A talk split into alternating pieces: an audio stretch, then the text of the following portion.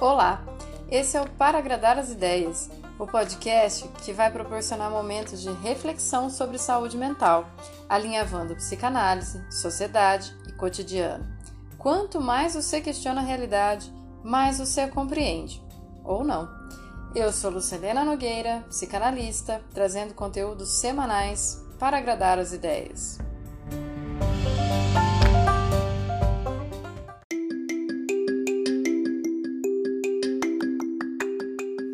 Episódio de hoje: Homens a gosto. Paz.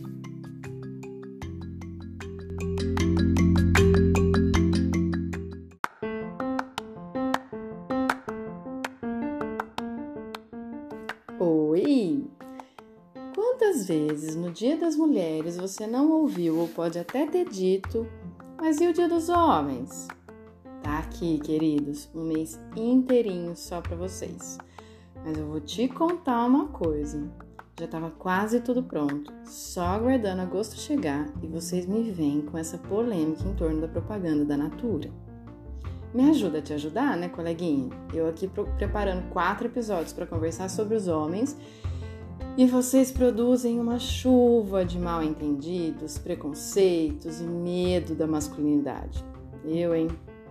Mas vamos lá, como sempre, conversando com as ferramentas que a vida dá. Começando pelo começo, todo mundo tem pai, embora nem todo mundo conheça o seu, não é verdade? Graças a essa infeliz discussão em torno da propaganda da Natura, todo mundo sabe de cor o fato de que 5,5 milhões de crianças do Brasil não têm o nome do pai no registro. Porém, esse dado é de 2013 e com certeza já nasceu uma galera depois disso. Filhos de pais adolescentes, de pais de famílias que não queriam assumir os filhos das amantes, filhos de profissionais do sexo que não puderam escolher o uso do preservativo porque o cliente tem sempre razão, filhos de relações abusivas, onde as mulheres foram abandonadas e preferiram não manchar a história indo atrás desse canalha filhos de abuso sexual infantil, pedofilia acontecendo dentro das casas debaixo do nariz das famílias. Vixe! Uma galera que vai ter a sua história, pelo menos o começo dela, marcada por uma atitude masculina que se repete por muito tempo. E a nossa pergunta de sempre é: por quê? Para ser justa, da mesma forma que eu te contei sobre o Dia das Mães, vou te contar sobre o Dia dos Pais. Sim, esse que também justificou flexibilização na quarentena para garantir algum lucro aos lojistas de coisas não essenciais. Ah, desculpa, vai, mas a minha doçura foi embora com a avalanche contra a representatividade da paternidade trans. Vamos lá. Na história, é, o mesmo presidente que assinou o Dia das Mães nos Estados Unidos, você lembra dessa história? Se não, se não lembrar, é só voltar naquele episódio Mãe.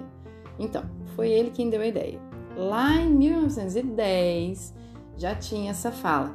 Mas e o homem? Ai, evolução! Então, ele aprovou a ideia, mas foi só em 1966 que a data virou feriado.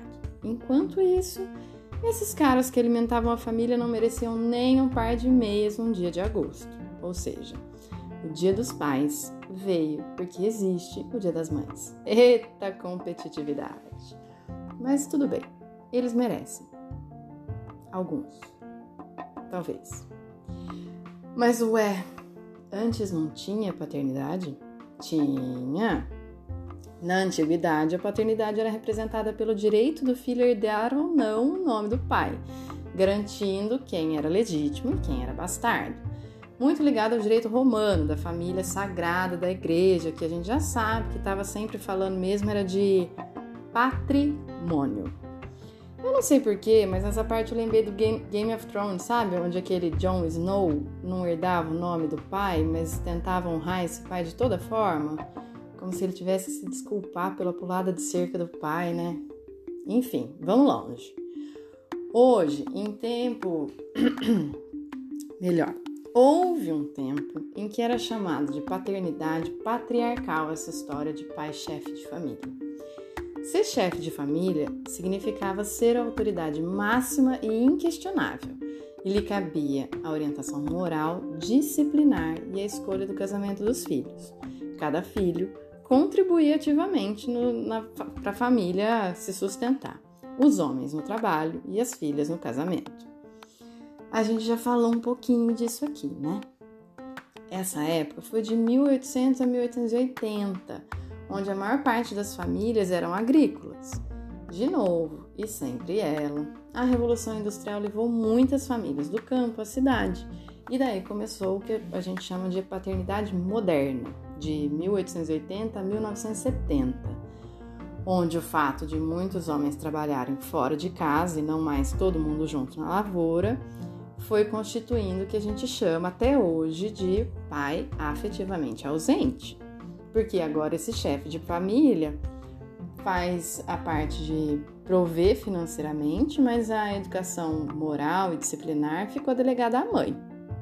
Tanto que até hoje, né, quem ainda tá naquele perfil fala: se esse filho der errado, a culpa é sua, da mãe. Mas muita coisa mudou durante as duas grandes guerras, porque muitos homens desapareceram no mercado de trabalho, né? Desapareceram, morreram mesmo, né? E as mulheres passaram a assumir mais essa função. Um pouquinho pontuada a história, a gente já pode se perguntar: e aí, o pai de hoje? Como é que é? Curiosamente, o pai de hoje vem sendo construído muito junto aos meios de comunicação e a forma como esse papel é apresentado. O Pinóquio, por exemplo, que é de 1940, coloca a importância do, da paternidade com um vínculo afetivo, quando não aparece uma mãe no meio e é apenas o Gepeto se entendendo com a sua obra Pinóquio. A relação de confiança e proteção entre pai e filho ficam marcadas ali como também fica marcada no Procurando Nemo de 2002. É o meu filme favorito de todos os filmes favoritos do mundo. Ali tem uma aula sobre paternidade inacreditável. Nos 20 primeiros minutos do filme, a gente já tem uma questão posta, escancarada. Se não viu, vai ver, tá? Se o pai tivesse confiado na educação afetiva que ele deu ao filho, ele jamais chegaria na cena em que o Nemo está com os amigos da escola, supondo que o filho enfrentaria. Mas essa, né, nessa fúria de tentar controlar o Nemo, que o Marlin, pai do Nemo, exatamente perde ele. Porque daí o filho fica puto com a desconfiança, tenta provar a sua masculinidade diante dos amiguinhos e na coragem, entre aspas, ele é levado ao maior perigo. Tão machinha essa dupla, né? Nossa, pera, eu tava lá em 1940, eu cheguei em 2002. Tem espaço ainda pra gente conversar. A gente também tem a, a história da fralda Pampers, em que um avô, engenheiro, que não conseguiu trocar a fralda de pano do seu neto, criou a fralda descartável. Tá vendo, gente? É, se os homens participam da educação dos filhos, se compartilham as responsabilidades, dá até para descobrir saída criativa para problemas habituais e não apenas julgar quem faz todo o serviço, né? Claro que a gente agradece as fraldas descartáveis, a gente, o planeta nem tanto. Mas isso revela, né, é, que um homem, seja ele pai, irmão, tio, avô, pode dar o seu melhor, vai? A fralda foi criada em 1955, mas no Brasil eu me lembro bem que ela só chegou na década de 90. Em 1979, na Califórnia, a gente tem o primeiro registro de um casal gay que adotou uma criança. Eu sei que isso é polêmico até hoje, mas isso deixa uma marca de que a paternidade construída a partir do sexo oposto não é mais necessária, colocando evidentemente um, um conceito psicanalítico muito conhecido, a função paterna, né? Uma vez eu vi uma entrevista com uma criança perguntando de pais, é, dois pais, né, casal gay. Uma criança perguntando para outra: Nossa, mas como você sentiu quando você descobriu que você tinha dois pais? A criança perguntou: como você se sentiu quando você descobriu que você tinha um pai e uma mãe? Tá na gente, né, gente? Vamos falar um pouquinho sobre função paterna? A psicanálise, que vem lá de 1900 com Freud, usa como uma das ferramentas o mito do Édipo, lá da tragédia grega, tentando universalizar as relações entre pai e filho. onde a autoridade paterna é de um rei, porém esse rei também está submetido a uma lei, criando assim uma novela familiar onde o filho respeita o pai até que ganhe seu lugar. Tragicamente, como no ditado, rei morto, rei posto. Mas o rei posto é sempre órfão daquele pai. Lacan, em 1938, no, na obra Complexos Familiares, vai contar um pouco sobre esse declínio da imagem paterna, né, da imagem do pai e da necessidade que todo filho tem de que esse pai seja digno de ser amado. Por isso, importa muito que essa figura não fracasse fora de casa, para que essa lei social seja bem introjetada pelos filhos. Enfim, fica aí uma sugestão de leitura para quem curte a psicanálise, senão eu vou começar a falar muito difícil aqui, não é isso o meu objetivo. Mas, alinhavando aqui com o nosso cotidiano, a função paterna é exercida por qualquer pessoa capaz de representar essa lei universal, não a caprichosa do seio familiar, ajudando quem exerce a função materna, que é de colo, de proteção, a oferecer um mundo com regras eficientes em que todos precisam se enquadrar. Depois dessa historinha social que eu contei sobre a saída dos homens desse papel de chefia, desde a Revolução Industrial e pós-guerra, é muito importante a gente se perguntar: o que doeu tanto de ver um pai transexual na propaganda no Dia dos Pais desse ano? Será que uma percepção de que o representante da lei não é definido por sua imagem física, biológica, genital? Será que é uma defesa sobre um lugar dado ao homem ao longo da história, mas que a própria história impediu que ele fosse simplesmente assegurado?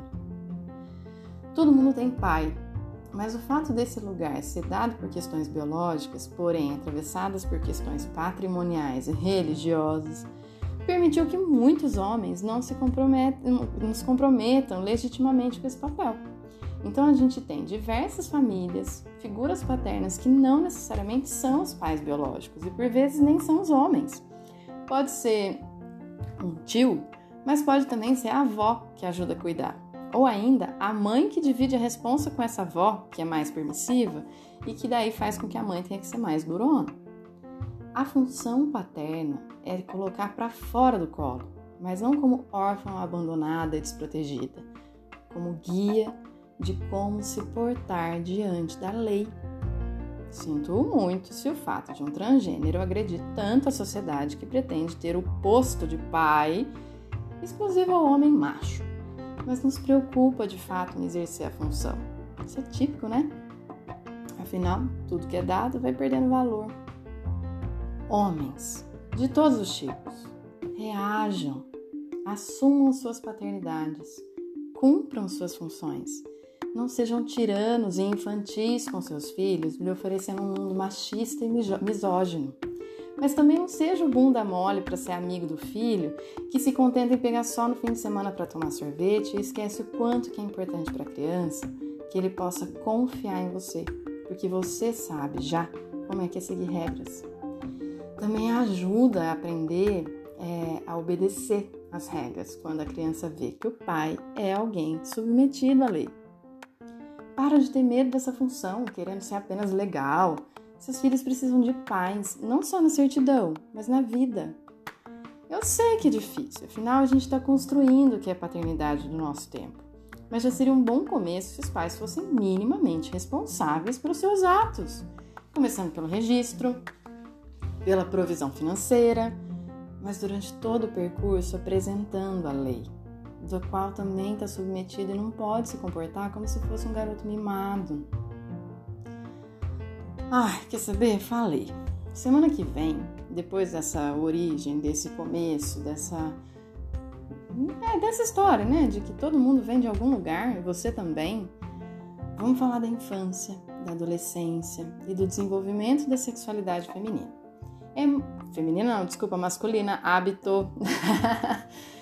É muito pano para manga. Eu quero super que vocês ajudem a compor essa conversa, compartilhando bastante, curtindo e seguindo esse podcast. É, na sua plataforma, você precisa seguir para ele subir para outras pessoas também. É, mas também seguindo no Insta, arroba para agradar as ideias. E se precisar, me manda um e-mail no p.agradar.as.ideias.gmail.com. Belezinha? Até semana que vem. Feliz Dia dos Pais, tomara que vocês mereçam os seus presentes.